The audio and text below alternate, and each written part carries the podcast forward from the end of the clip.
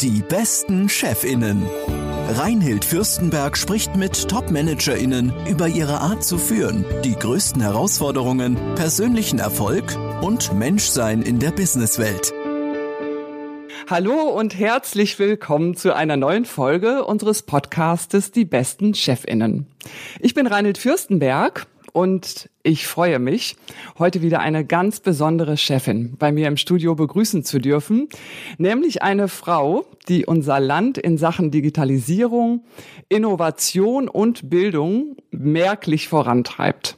Verena Pauster, Gründerin und Autorin des ziemlich genau vor einem Jahr erschienenen Buches Das neue Land. Herzlich willkommen, liebe Frau Pauster. Vielen Dank. Hallo, Frau Fürstenberg. Frau Pauster, Sie haben schon mit 20 damals zusammen mit Ihrer Schwester Ihre erste Firma gegründet und danach haben Sie eigentlich gar nicht mehr wieder aufgehört zu gründen oder sich eben auch an, an großen und bewegenden Projekten zu beteiligen. Was waren denn so die allerwesentlichsten Gründungen oder Projekte, äh, die dabei waren? Mhm. Also ich glaube, das Anfang 20 war eher ein Familienprojekt. Da bin ich auch nicht zum Notar gegangen, habe keine GmbH gegründet, sondern das habe ich mit meinen Eltern, meiner Schwester zusammen gemacht. Das waren also, würde ich sagen, so die zarten Pflänzchen des Unternehmertums, die da früh gesät wurden. Ähm, aber so für mich richtig einschneidend und, und für mich auch so die erste richtige Gründung war die Gründung von Fox Sheep 2012. Äh, da habe ich einfach die Idee gehabt, einen, einen Kinder-App-Entwickler ins Leben zu rufen, der Kinder-Apps anbietet, die weltweit für Eltern äh, ein gutes Gefühl geben beim Medienkonsum ihrer Kinder, also ohne Werbung auskommen, ohne In-App-Käufe. Und das würde ich, glaube ich, sagen, war so für mich äh, die entscheidende Gründung. Und dann die darauf mhm. folgende Gründung der Harvard Digitalwerkstätten, war so eine Herzensgründung, weil ich einfach immer in diesen Bereich digitale Bildung rein wollte und mir den Traum damit erfüllt habe. Und äh, sind das auch die Firmen, in denen Sie jetzt aktuell ähm, in der Hauptsache tätig sind? Oder nee, sind Sie beiden, mit anderen? Genau, mhm. Genau, nee, die beiden habe ich, wie gesagt, 2012 und 2015 gegründet und dann 2019 bei beiden die Geschäftsführung abgegeben. Ähm, das war ein sehr mhm. bewusster mhm. Schritt. Ich bin 40 geworden 2019 und habe so gedacht, so was ist die Überschrift der nächsten zehn Jahre oder fünf Jahre, mhm. ähm, wenn die Überschrift der letzten damals zehn Jahre eben so dieses Gründungsjahrzehnt für mich waren. Und ähm, insofern, da bin ich jetzt operativ nicht mehr beteiligt, aber natürlich im Herzen immer noch sehr dabei, weil das Thema digitale Bildung, kommen wir äh, sicherlich auch noch mal kurz zu, mich natürlich immer noch wahnsinnig äh, antreibt und umtreibt. Ähm, aktuell bin ich ähm, hauptsächlich investiert in 30 Startups als Business Angel und äh, weitere äh, Venture Capital Fonds, wo ich eben mir äh, Geschäftsmodelle angucke, Märkte, Trends, äh, Innovation, Technologien und überlege, welche eben in Zukunft besonders viel Wirkung entfalten können. Und bin Co-Gründerin mhm. von Ada Learning, das ähm, Miriam Meckel und Lea Steinacker gegründet haben, die ähm, sich zum Ziel genommen haben, wie bringt man eigentlich dieses lebenslange Lernen so in die Praxis, dass es nicht immer so ein Buzzword ist, sondern tatsächlich in den Unternehmen auch passiert. Und da bieten die eben ein einjähriges Online- äh, Programm an, um digitale Transformation zu erleben und zu lernen. Ja, ähm, und das sind ja auch genau die Themen, in denen Sie sich, ähm, mit denen Sie sich auch in Ihrem Buch beschäftigen. beschäftigen. Ich war ganz beeindruckt. Also da, da gehört ja auch Klimaschützen mit dazu, aber in der Hauptsache eben, dass Sie Innovation vorantreiben wollen und ja die eben genannten Themen ähm, ja weiter nach vorne bringen wollen, Work-Life neu ausrichten wollen. Ähm, inwieweit geht es denn bei all diesen Themen äh, auch um Führung?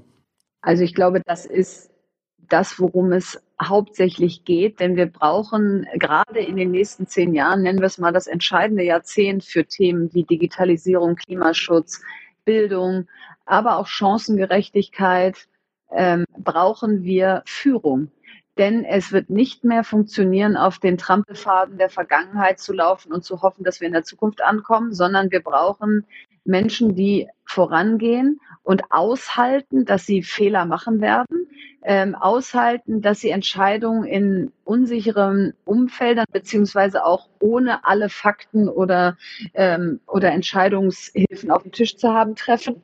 Und nennen wir es mal Kontrollverlust ähm, können oder aushalten können. Denn es gibt mhm. eine Studie vom Weltwirtschaftsforum, dass 65 Prozent der heutigen Grundschüler in Jobs arbeiten werden, die wir heute noch nicht kennen. Und das Gleiche gilt mhm. eigentlich auch für uns Erwachsene jetzt gerade. Wir wissen einfach noch nicht, wie die Parameter der Zukunft alle sein werden. Und trotzdem müssen wir heute ganz große Weichen stellen. Das sieht man im Klimaschutz und in der Digitalisierung am deutlichsten. Und deswegen ist Führung und die Personen, die, die, die führen, ähm, ja, auf die ähm, kommt es jetzt an. Und, und da brauchen wir genug, die sich trauen, voranzugehen. Denn so in der breiten Masse zu marschieren und zu hoffen, dass die in die richtige Richtung läuft, wird eben schwierig. Ja, ähm, ein ganz wichtiger Bereich. Also Sie, Sie führen ja letztlich auch diese Themen, also auch das Thema Digitalisierung zum Beispiel wirklich in unserem Land weiter nach vorne. Können Sie das noch mal ein bisschen konkretisieren, wie Sie das eigentlich machen? Also ich habe mir irgendwann vor ein paar Jahren vorgenommen, dass ich einfach, wenn ich zu einem Thema Ahnung habe, dass ich dann konkrete Lösungsvorschläge oder Inhalte sozusagen aufs Spielfeld schicke, ähm, statt mhm.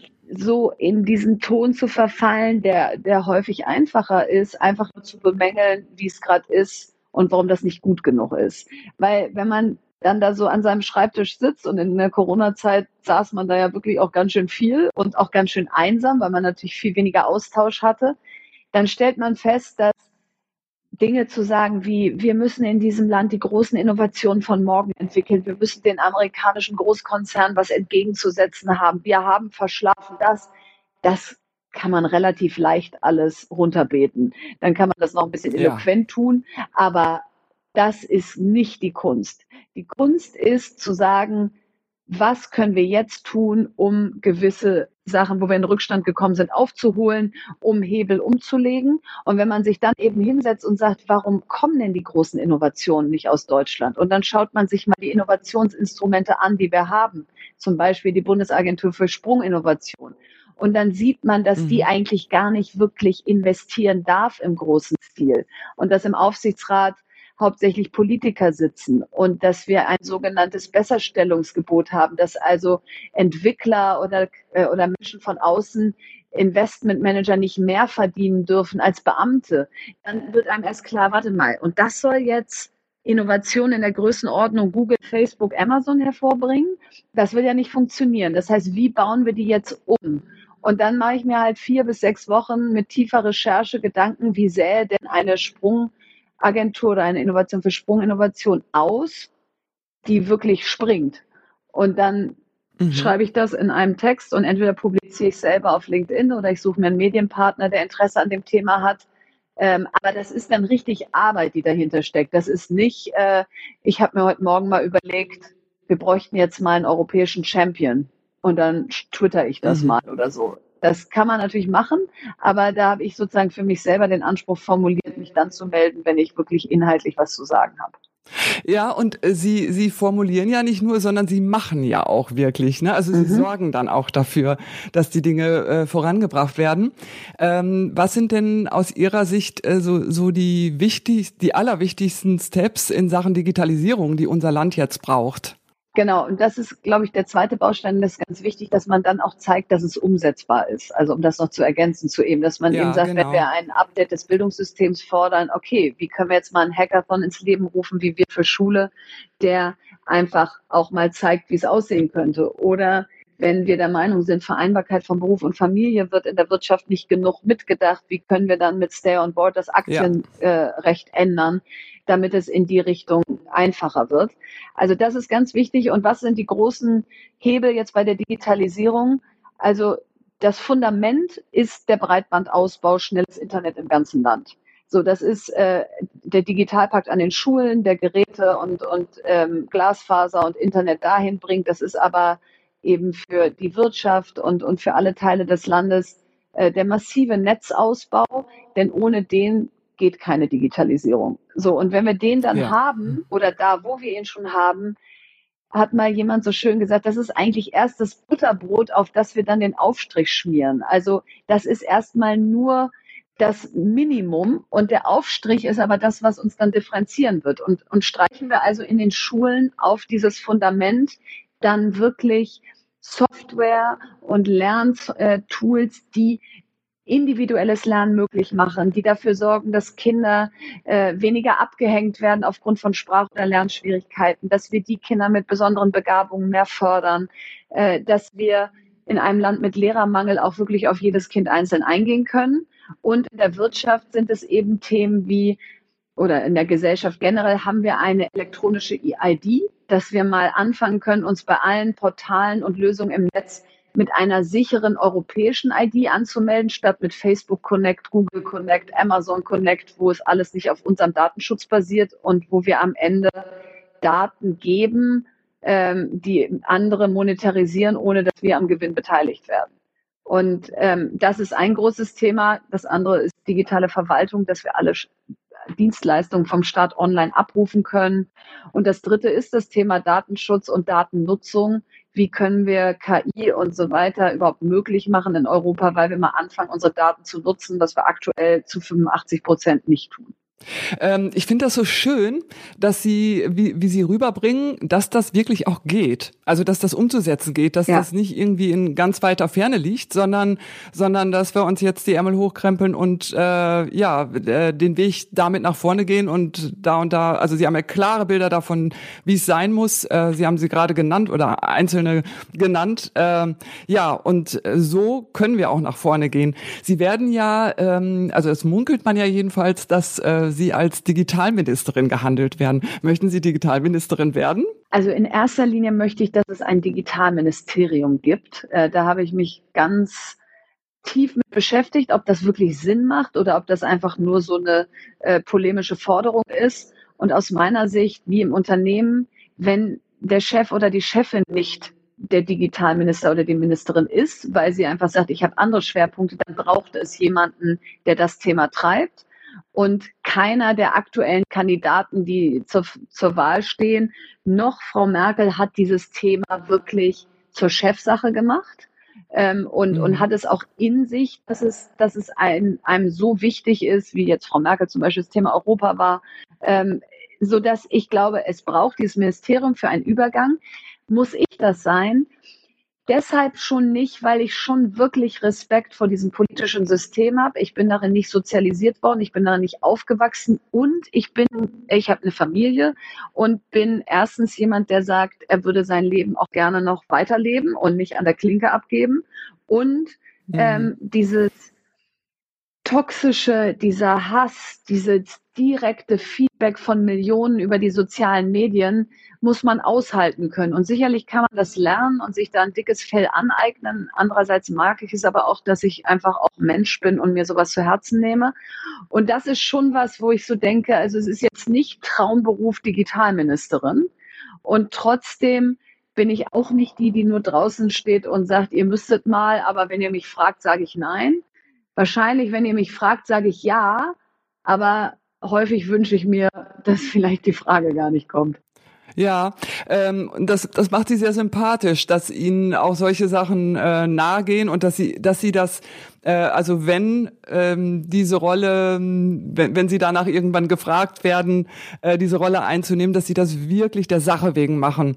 Äh, es, um es ist wirklich so. Wirklich das ja. Land weiter nach vorne ja. ähm, äh, zu bringen und nicht wegen sich selbst. Ne? Es ist wirklich ich, so. Ist ja, ja, weil ja. wenn ich drüber nachdenke, ähm, noch, was, was könnte ich noch machen? Ich könnte noch mal gründen. Da fallen mir auch spannende Bereiche ein. Dieser ganze Bereich äh, New Food, also so wie Beyond Meat und Oatly und wie sie alle heißen, da fallen mir mhm. ähm, viele Felder ein, auch wo spannend. ich genau, wo ich eine hohe äh, ein hohes Interesse dran habe und wo man eben auch Walk the Talk machen würde, wenn man sagt, okay, wenn zu wenig große Innovation aus Deutschland kommt und zu viel in den Universitäten hängen bleibt in der Grundlagenforschung und nicht entsprechend kommerzialisiert und ausgewertet wird, wie kannst du da äh, vorangehen und das mal beweisen, dass es doch geht? Also da hat man ja auch Hebel.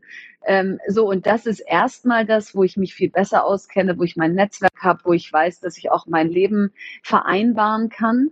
Ähm, so, also das heißt, wenn ich in diese äh, in diesen politischen Apparat reingehe, dann aus so einem tiefen Idealismus, dass wir was ändern müssen, aber nicht aus der kurzfristigen Not, dass ich einen Job brauche.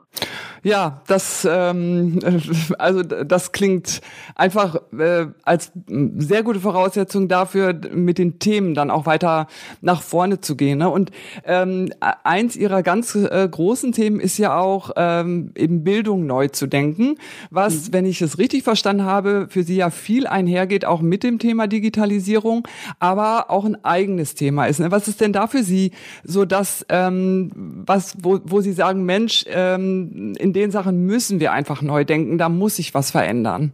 Ja, es ist gut, dass Sie es differenzieren, weil einerseits treibt mich digitale Bildung um, aber auch der Umbau unseres Schulsystems generell, weil ich jetzt nicht die bin, die sagt, wenn die Schule digital ist, dann haben wir alles geschafft, sondern ich glaube, dass die Schule ein sozialer Ort äh, auch in einer sehr digitalen Welt sein muss, mit echten Lehrern und Lehrerinnen. Ich habe überhaupt nicht das Bild, dass irgendwann ein Roboter oder Computer vorne steht und äh, die ja. Lehrkräfte nur noch die Schule aufschließen müssen. Denn wenn man in Corona, was man in Corona sehr gut gesehen hat, ist, die Kinder haben die Menschen vermisst und nicht äh, ja, die genau. Lerninhalte genau. oder, äh, oder die, die Übermittlung dieser. Also die kamen zwar häufig nicht an, aber das, was einsam gemacht hat, war eben, dass die Interaktion fehlte, dass das Miteinander fehlte. So, und deswegen denke ich, das System schon grundsätzlich neu. Und was muss da passieren? Also zum einen sind wir dran an die großen heiligen Kühe.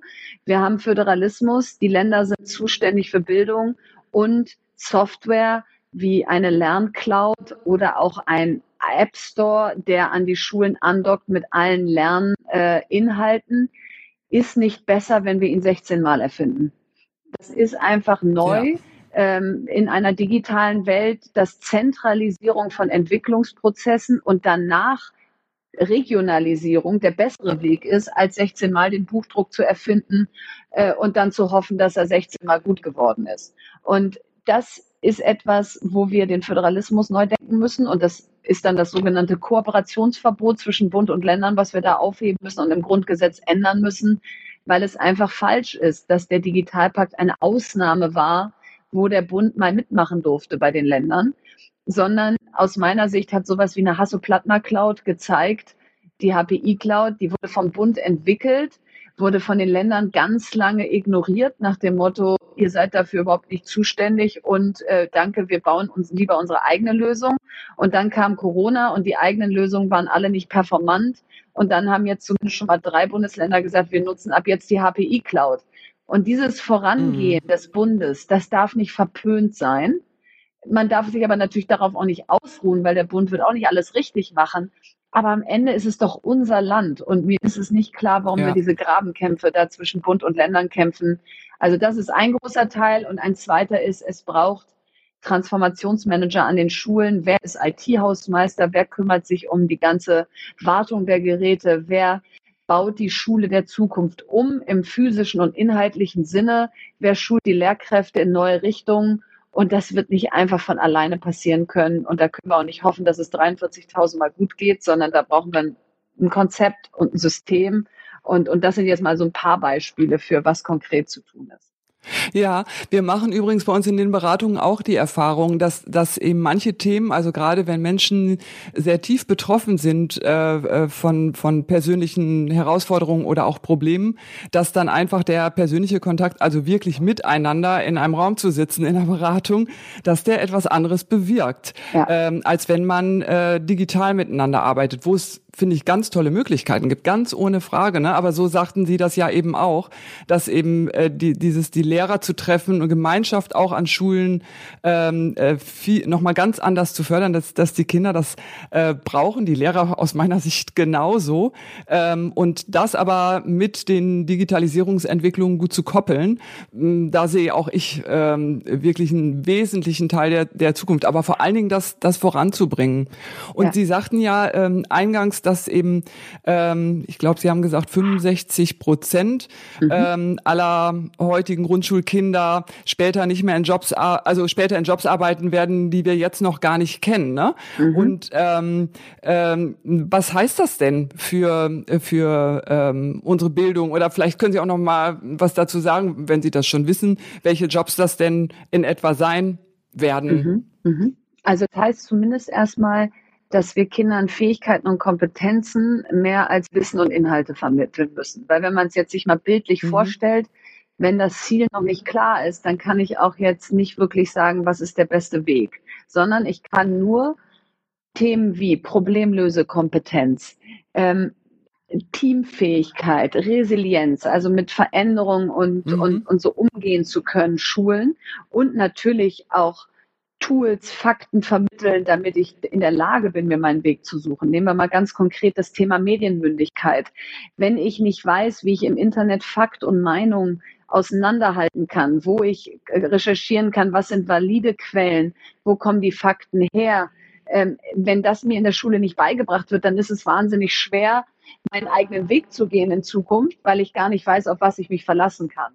Wenn mir die Tools fehlen, Tools wie Programmieren, aber auch einfachere Sachen wie äh, eine Präsentation machen, ein, ein, ein 3D-Programm nutzen zu können, je nachdem, in welchem Feld ich bin, ähm, dann, dann habe ich nicht so viel Auswahl bei dem Gehen meines Weges. Dann kann ich also sagen, wenn ja. es eine Präsentation über Ozeane sein soll oder, ähm, oder, oder ein Referat, dann kann ich entweder Papier und Stift nehmen oder eine Collage malen oder vielleicht äh, mich vorne vor die Klasse stellen und Vortrag halten, aber Dinge wie ein Podcast, eine Präsentation, ein Animationsfilm, ähm, all die sind mir verwehrt, weil sie mir in der Schule gar nicht beigebracht wurden.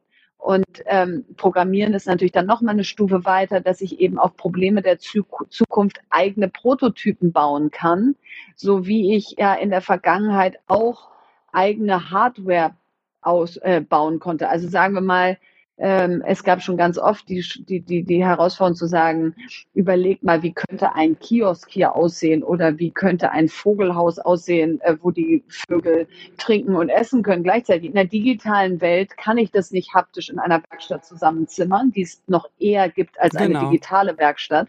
Und wie lerne ich also mhm. auch diese digitalen Kompetenzen, damit unsere Kinder Gestalter der Zukunft sind und nicht, was sie aktuell sind, Konsumenten, ähm, die ziemlich zügellos diese digitale Welt konsumieren und dabei ja eher entlernen, als äh, jetzt Fähigkeiten sich aneignen, die es morgen braucht. Ja, ganz genau. Also was ich ja auch ähm, für die Arbeitswelt so wichtig finde, ist, dass schon in der Schule wirklich die Proaktivität, also das eigene Denken ähm, der Schüler wirklich ähm, massiv unterstützt beziehungsweise gelernt wird, ne? weil wir wollen ja, ja auch in unseren Unternehmen ähm, selbstständig denkende Mitarbeitende äh, haben. Und wenn man ähm, den größten Teil seiner Schulzeit äh, auf einem Stuhl sitzt und vorne steht ein Lehrer und also gut, mittlerweile wird natürlich auch viel in Projekten gearbeitet, das weiß ich, aber ein großer Teil passiert noch immer so, dass vorne äh, jemand steht, der, der einem das Wissen vermittelt und äh, das nach einem Lehrplan, der äh, in vielen Jahren nicht erneuert worden ist, ne, dann kann das auch so nicht funktionieren. Deswegen ähm, auch da die Kinder selber gestalten zu lassen und auch Lehrkräfte zu haben äh, und später auch Führungskräfte, die äh, dann auch die Mitarbeitenden beziehungsweise vorher die Schüler gestalten lassen und das unterstützen, ist sicherlich auch ein wesentlicher Teil, oder? Total, und das kann man auch eins zu eins auf die Wirtschaft übertragen. Ähm, das gilt für Führungskräfte in der Wirtschaft genauso, diesen Kontrollverlust auszuhalten, zu sagen, ich gebe dir nicht mehr Weg und Ziel vor, sondern das Ziel, das aber ähm, da stehe ich dir beim Weg die ganze Zeit als Hilfe zur Seite, aber ich bevormunde dich nicht mehr. Ich mikrokontrolliere dich nicht. Ich lasse mir nicht jeden Schritt reporten, sondern ich sage, wir wollen da und dahin und jetzt gebe ich lange Leine. Und wenn man das in Corona-Zeiten positiv sehen will, wie das bei den Kindern war, wenn eben Lehrer und Lehrerinnen ja gar nicht so nah dran sein konnten und vielmehr eher Lernziele ausgeben konnten und dann die Kinder überlegt haben, gucke ich mir hierzu jetzt ein Video an oder spreche ich mit meiner Mutter oder meinem Vater, wenn sie da sind oder lese ich mir dazu einen Text durch mhm. oder höre ich einen Podcast oder gucke ich mir im Fernsehen eine Wissenssendung zu dem Bereich an, dann, dann war es ja für die Kinder viel mehr möglich, zum ersten Mal zu überlegen, was brauche ich denn eigentlich, um dieses Ziel zu erreichen und nicht, was ist mir vorgegeben worden. Mhm. Und das kann man eben in den Absolut. Unternehmen auch sehr gut sehen, dass wenn wir wollen, dass am Ende des Tages Innovation rauskommt und die Unternehmen sich in eine Zukunft entwickeln, die sie heute noch nicht kennen, dann wird das aus meiner Sicht in der Kombination funktionieren, dass die Führungskräfte mehr loslassen und sich eher als mhm. ähm, Wegbegleiter, als Bereiter sehen und sagen, welche mhm. Weiterbildung brauchst du, um dieses Problem lösen zu können? Was braucht ihr als Team, um, um, um die bestmögliche äh, Idee hier ans Licht zu bringen?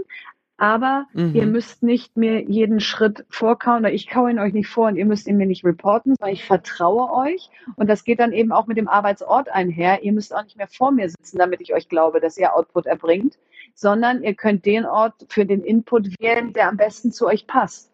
Und für den einen ist es das Einzelbüro genau. und für den anderen ist es zu Hause und der dritte sitzt gerne im Großraum. Ja, genau. Und dabei dürfen wir, äh, glaube ich, auch viel mehr ins Experimentieren gehen. Ne? Also, dass Total, wir auch Dinge ja. ausprobieren, unsere unsere Mitarbeitenden auch auch Dinge ausprobieren lassen, selber auch auch ähm, mehr ausprobieren. Was ich was ich ganz schön finde, Sie Sie erwähnen häufiger den Begriff Kontrollverlust. Mhm. Ähm, den Begriff kenne ich äh, sehr gut aus der Suchtarbeit. Also mhm. bei Suchtkranken ist es ja ein äh, Symptom, dass dass man eben die Kontrolle über Suchtmittel verliert. Und ich glaube, wir dürfen diesen Begriff ähm, neu positiv definieren, so weil ist das ist ja auch was total Entspannendes, wenn man mal die Kontrolle loslassen kann. Ne? Also, und gerade in einem Land wie Deutschland, äh, genau, wo wir, mhm. wo wir Mut eher ähm, oder Risiko und Mut in eine, ja, so ein bisschen, also Mut tun wir jetzt nicht in eine negative Ecke, aber wir trauen uns und trauen uns ihn nicht zu. Ähm, und Kontrolle ähm, eher äh, das, das sehr nahe Monitoren von Sachen ist eher unseres. Wir wollen es irgendwie zu jedem mhm. Zeitpunkt im Griff haben. Und die Zukunft wird einfach so nicht funktionieren, dass wir sagen, wir haben sie zu jedem Zeitpunkt im Griff und erst dann können wir Entscheidungen treffen. Und deswegen, ja, ähm, ja bin ich einfach ein großer Freund davon zu sagen, lass mal wieder mehr Verantwortung übernehmen, indem wir Entscheidungen treffen, auch wenn wir noch nicht wissen, ob sie richtig sind. Lass mal zu unseren Fehlern stehen und sie offen kommunizieren und auch frühzeitig kommunizieren, damit Menschen sehen, äh, wir, wir schämen uns nicht dafür oder wir vertuschen sie nicht, sondern wir lernen aus ihnen. Und ähm, lass dann aber auch die Menschen und die Ergebnisse mal feiern, die ankommen an Orten, wo wir sein wollen, statt die dann zu beäugen, ob das jetzt Unternehmer sind oder Unternehmen und zu sagen, na, da kann ja irgendwas nicht mit rechten Dingen zugegangen sein. Die haben Ganz ja so genau. viel Gewinn gemacht oder sind ja so erfolgreich. Also wenn das mal nicht korrupt ist, was die da machen, nee, das ist dann vielleicht genau das Ergebnis eines sehr mutigen Weges, der total schief hätte gehen können, aber wenn er gut geht, mhm. wir das auch einfach als Best Practice und als Hoffnung sehen müssen, dass wir es hinkriegen, statt dann drauf zu hauen und zu sagen, puh, das ist außerhalb der Norm, das wollen wir hier nicht. Ja, ähm, äh, leben Sie denn äh, das in Ihrer eigenen Führung auch? Total. Also ich, ich versuche es immer, immer wieder. Ja. Genau, ich nehme es mhm. mir immer wieder vor, sehr offen zu kommunizieren, sehr klar meine Zweifel zu benennen, die ich selber habe, Fehler ähm, früh transparent zu machen und zu sagen, habe ich falsch eingeschätzt, äh, müssen wir nochmal mhm. nachjustieren, ist so nicht der beste Weg, habt ihr nochmal neue Ideen?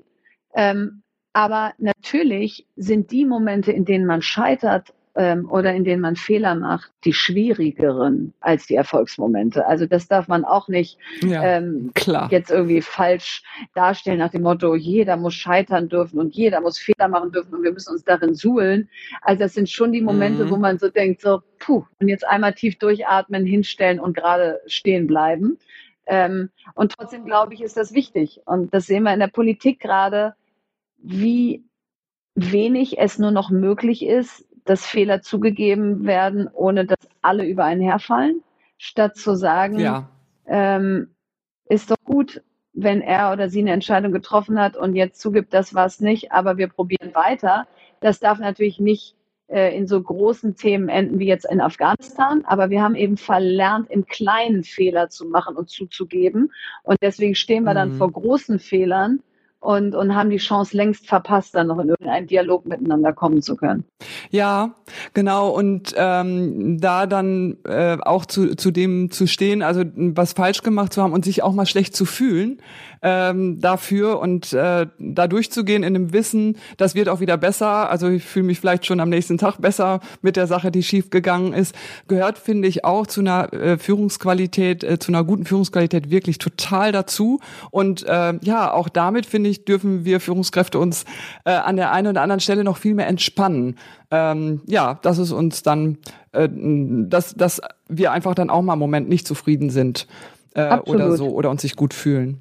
Ja, und auch ein Unternehmen kann scheitern. Ähm, und da fühlt man sich am nächsten ja. Tag ganz bestimmt nicht wieder gut. Also ich habe es selber erlebt, äh, genau. dass eine Idee bei mir überhaupt nicht geklappt hat. Da habe ich ein Jahr lang meine Wunden geleckt. Also wir müssen auch nicht ja. das Bild des Stehauf-Mädchens oder Männchens äh, proklamieren, was sofort wieder voller Energie sein muss und so. Nee, das nee, ist auch okay, genau. mal da eine Weile liegen zu bleiben aber dann geht's wieder weiter und die Learnings, die man gemacht hat aus dem Scheitern, sind ja nur dann was wert, wenn man es nochmal probiert. Sonst sind sie einfach so. Absolut. Äh, ja, schön, dass ich das jetzt weiß, aber ich werde es nie wieder brauchen.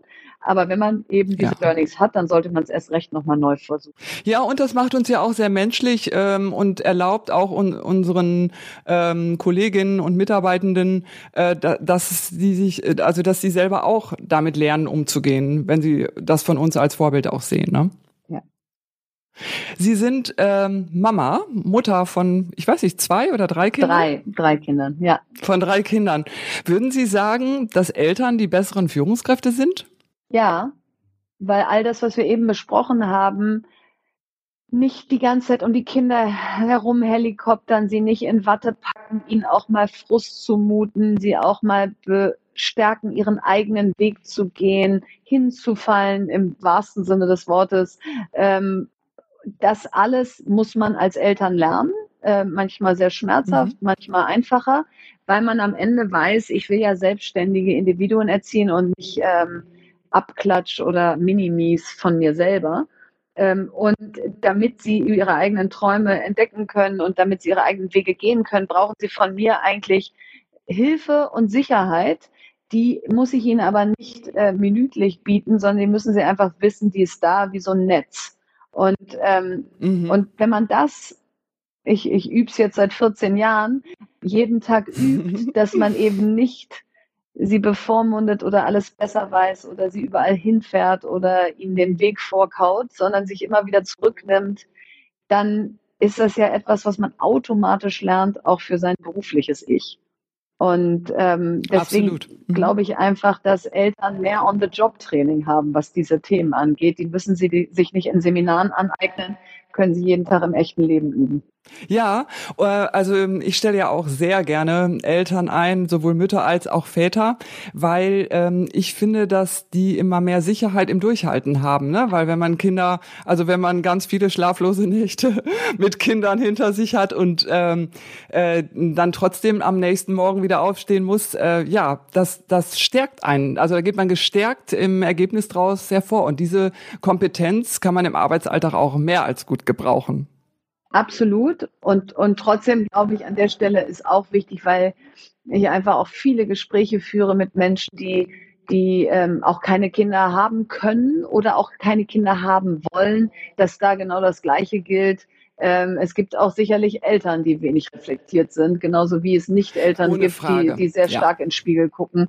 Also ich glaube, dieses heutzutage die Freiheit zu haben, seinen eigenen Weg gehen zu dürfen, entbindet einen aber nicht von der Pflicht, ihn auch zu reflektieren. Und das kann man vielleicht, wenn man Eltern ist, öfter üben. Aber es das heißt natürlich nicht, dass man es tut. Also deswegen glaube ich, ja, gibt es da viele Wege zum Ziel. Ja, danke für die wirklich auch wichtige Ergänzung. Das sollte auch keine andere Gruppe in irgendeiner Form, Form ja. mit, äh, mit ausschließen. Unbedingt. Ja, äh, Frau Poster, wir müssen schon so langsam zum Ende kommen. Und zwei Fragen interessieren mich noch. Ähm, was beschäftigt Sie denn derzeit persönlich am allermeisten? Also am allermeisten beschäftigt mich gerade die Bundestagswahl und wie wir schaffen, dass Inhalte, die die Zukunft bestimmen, äh, größer, wichtiger werden als tagesaktuelle Dinge. Ähm, denn so sehr wir tagesaktuell, das ist wieder das Beispiel Afghanistan, gerade handeln müssen, dürfen wir nicht in so kurzfristigen Aktionismus immer nur sein, sondern wir müssen uns jetzt überlegen, wie legen wir Hebel um, dass wir in 2030 auch wirklich da ankommen, wo wir hinkommen wollten. Also das beschäftigt mich mhm. gerade sehr. Da mache ich mir Gedanken über Innovationsförderung, Digitalisierung, Bildung, Chancengerechtigkeit, Klimaschutz, also all die Sachen, die, die so lange Vorläufer haben, ähm, die man also mhm. nicht äh, in, in ein paar Jahren einfach dann mal ähm, so, so, so schaffen kann, ohne dass man da einen Plan entwickelt hat. Und mich mhm. treibt um, was will Deutschland in Zukunft sein? Haben wir einen Führungsanspruch in einer Welt von morgen? Trauen wir uns überhaupt, den zu formulieren? Oder sind wir eben da immer noch gefangen in unserer Vergangenheit, dass wir denken, wir dürfen nur bedingt in Themen führen, wir müssen eigentlich eher mitschwimmen. Und das passt nicht mehr in eine Zeit, wo äh, mal ganz bestimmt China, aber auch Amerika überhaupt nicht mit irgendwem mitschwimmen möchte, sondern ganz klar seinen Ton angibt und seinen Weg vorgibt. Und da würde ich gerne einen europäischen Ton dagegen stellen, weil ich nicht der Meinung bin, dass eine amerikanische oder chinesische ähm, ein, ein amerikanisches oder chinesisches, chinesisches Diktat sozusagen, wie wir die Zukunft hier leben sollen, Europa guttun würde. Sondern ich glaube, es ist unsere große mhm. Stärke, aus der Vielfalt dieses Kontinents mehr zu machen, als wir aktuell machen. Und aber auch damit ganz klar zu sagen, wo gehen wir voran und wo kann sich der Rest der Welt von uns eine Scheibe abschneiden. Und das sehe ich im Moment zu ja. wenig und das treibt mich um. Äh, ganz zum Schluss, haben Sie noch einen Leitsatz oder einen Spruch, den Sie sehr mögen und den Sie unseren Hörerinnen und Hörerinnen mit auf den Weg geben würden? Ja, der kommt von meinem Großvater, ähm, der 93 Jahre alt geworden ist, vor ein paar Jahren verstorben ist und der immer zu mir gesagt hat, meine Süße, das Leben wird vorwärts gelebt und rückwärts verstanden. Und in den Momenten, wo es alles keinen Sinn macht, kannst du einfach nur weiter nach vorne gehen und irgendwann guckst du zurück und dann äh, geht dir ein Licht auf. Und das hat sich schon so oft bewahrheitet in meinem Leben, wenn es Phasen gab, wo ich dachte, puh, was soll das denn jetzt? Dann, dann bin ich eben nicht liegen geblieben oder der Versuchung erlegen, dass ich es ja doch alles nicht ändern kann, sondern habe weitergemacht und im Nachhinein gedacht, ach guck mal, dafür war es gut. Wie toll. Ganz, ganz herzlichen Dank, liebe Frau Pauster. Auch dieser Abschlusssatz, dass wir weiter nach vorne schauen, nochmal sehr, sehr schön. Ganz vielen herzlichen Dank für diesen wundervollen Podcast. Sehr alles, gerne. alles Liebe und Gute weiter. Ja, danke Ihnen. Tschüss. Tschüss. Das war die besten Chefinnen. Der Podcast vom Fürstenberg Institut. Wir beraten Unternehmen und unterstützen Mitarbeitende und Führungskräfte dabei, mental gesund zu bleiben.